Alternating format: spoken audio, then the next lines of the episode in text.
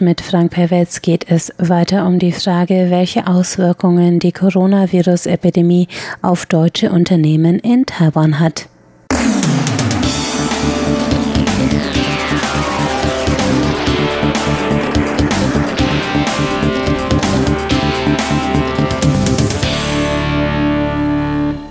Herzlich willkommen bei Aktueller aus der Wirtschaft. Es begrüßt Sie Frank Piewitz.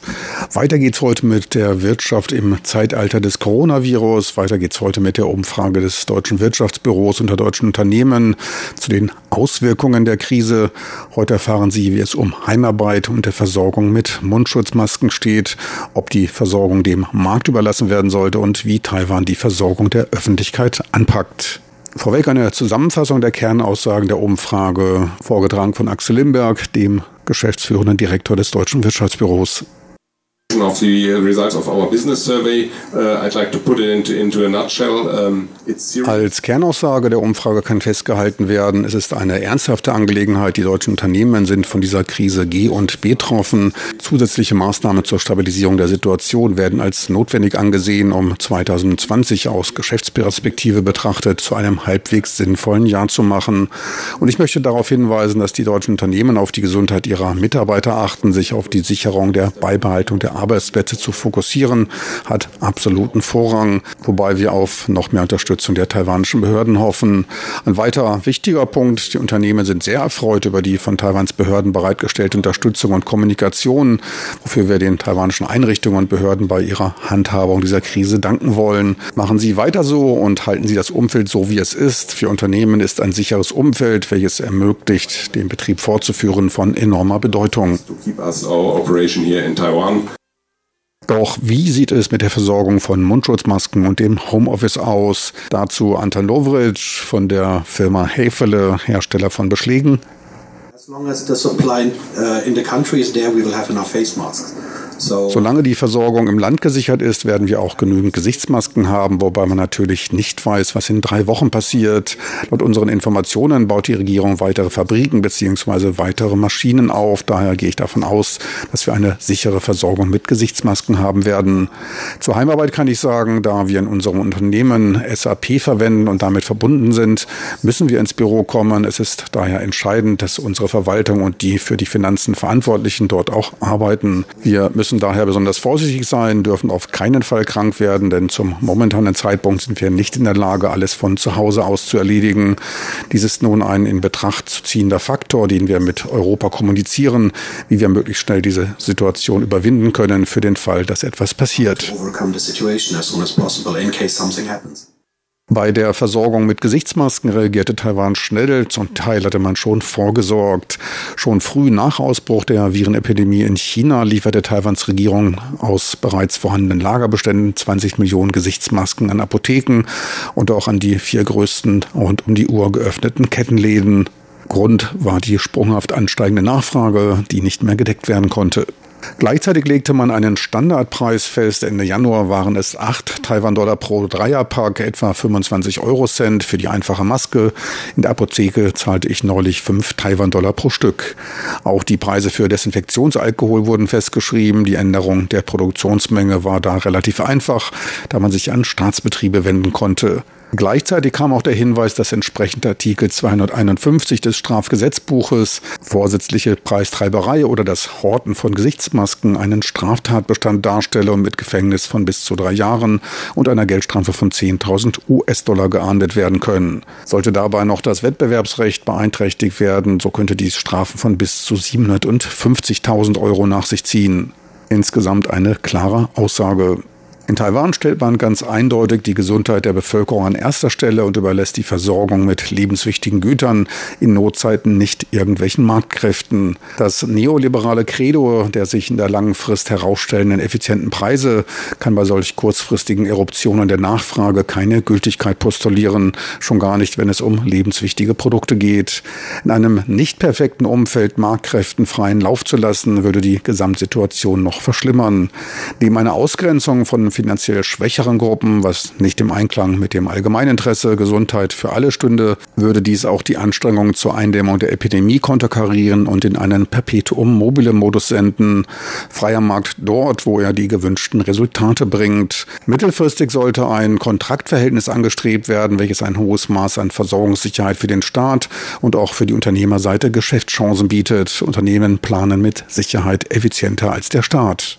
Angesichts von Produktionskapazitäten von vier Millionen Masken täglich suchte man daher hier in Taiwan schon Ende Januar nach Wegen zur Erhöhung der Kapazitäten. Man schaltete schnell und erwarb weitere Produktionslinien für chirurgische Masken. Mittlerweile können täglich 15 Millionen Masken hergestellt werden. Bald sollen es 17 Millionen sein. Als nächsten Schritt setzte man eine Rationierung der Gesichtsmasken um, um jedermann Zugang zu den begehrten Stücken zu gewähren. Bis gestern wurden bei Vorlage der Krankenkassenchipkarte drei Masken wöchentlich zugesichert. Seit heute können alle zwei Wochen pro Person neun Masken für je fünf Taiwan-Dollar das Stück erworben werden. Da sich anfangs lange Schlangen bildeten, nutzte man das Potenzial des Internets und entwickelte parallel ein Online-Buchungssystem.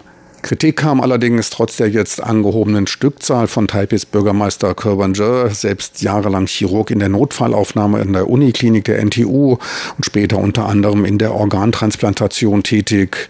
Idealerweise sollte pro Person eine Maske täglich bereitgestellt werden. Man atme ja schließlich auch am Wochenende und an den Feiertagen so. Das unbeschränkte Reisen während der Feiertage zum Grabreinigungstag, was teils zu überfüllten Plätzen führte, könnte sich als Lücke bei den Eindämmungsanstrengungen des Virenausbruchs erweisen, warnte er. Dies werde man in gut zwei Wochen wissen. So lange dauert es in etwa, bis die Krankheit nachgewiesen wird. Er sprach sich für Maßnahmen bei der Kontrolle von Menschenmengen aus. Sollte soziale Distanzierung nicht einzuhalten sein, sprach er sich für die Pflicht zum Tragen von Masken aus. Taiwans Regierung schien dies gehört zu haben. Man arbeitet bereits an neuen Regelungen. Zurück zu Heimarbeit, Gesichtsmasken und deutschen Unternehmen. Auch beim deutschen Industriedienstleister Beckhoff, Anbieter von computergestützter Produktionsoptimierung, war Heimarbeit nicht möglich. Wir sind zwar darauf vorbereitet, von zu Hause aus zu arbeiten, doch im Moment gehen wir alle noch ins Büro.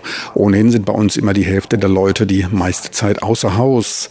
Sie arbeiten im Verkauf oder es handelt sich bei ihnen um Ingenieure, die für Kunden Dienstleistungen erbringen.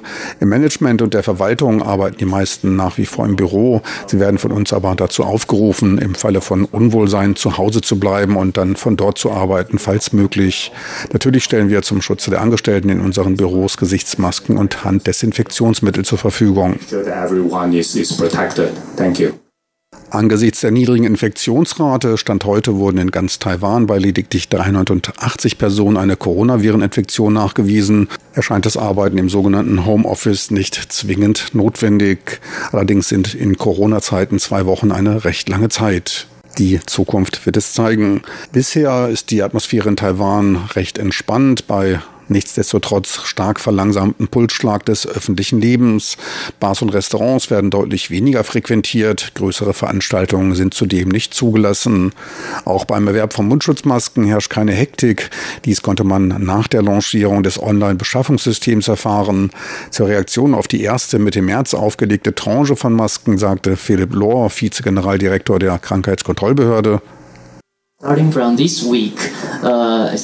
die Schutzmaskenversorgung liegt in dieser Woche bei etwa 10 Millionen Stück täglich, was momentan jenseits der täglichen Nachfrage der Öffentlichkeit liegt. Aus den Verkaufszahlen unseres Online-Verkaufssystems konnten wir entnehmen, dass die Leute nicht in Panik sind und auch nicht wie zuvor möglichst viele Masken horten wollen. Über das Online-System bieten wir der Öffentlichkeit bis zu 7 Millionen Masken an. Bei drei Masken wöchentlich pro Person könnten damit etwa 2,3 Millionen Personen bedient werden. Masken bestellt haben aber bisher weniger als eine Million Personen. Ich denke daher, dass sich ab dieser Woche für Unternehmen weitere Möglichkeiten ergeben, für ihre Angestellten weitere Schutzmasken über das Wirtschaftsministerium einzukaufen. Dort haben wir bereits eine Kontaktstelle für Unternehmen zum Buchen von Schutzmasken eingerichtet wollen wir hoffen, dass da möglichst viele von übrig bleiben. So viel für heute aus aktuellem aus der Wirtschaft mit Frank Pewitz. Besten Dank fürs Interesse. Tschüss und auf Wiedersehen. Bis zur nächsten Woche.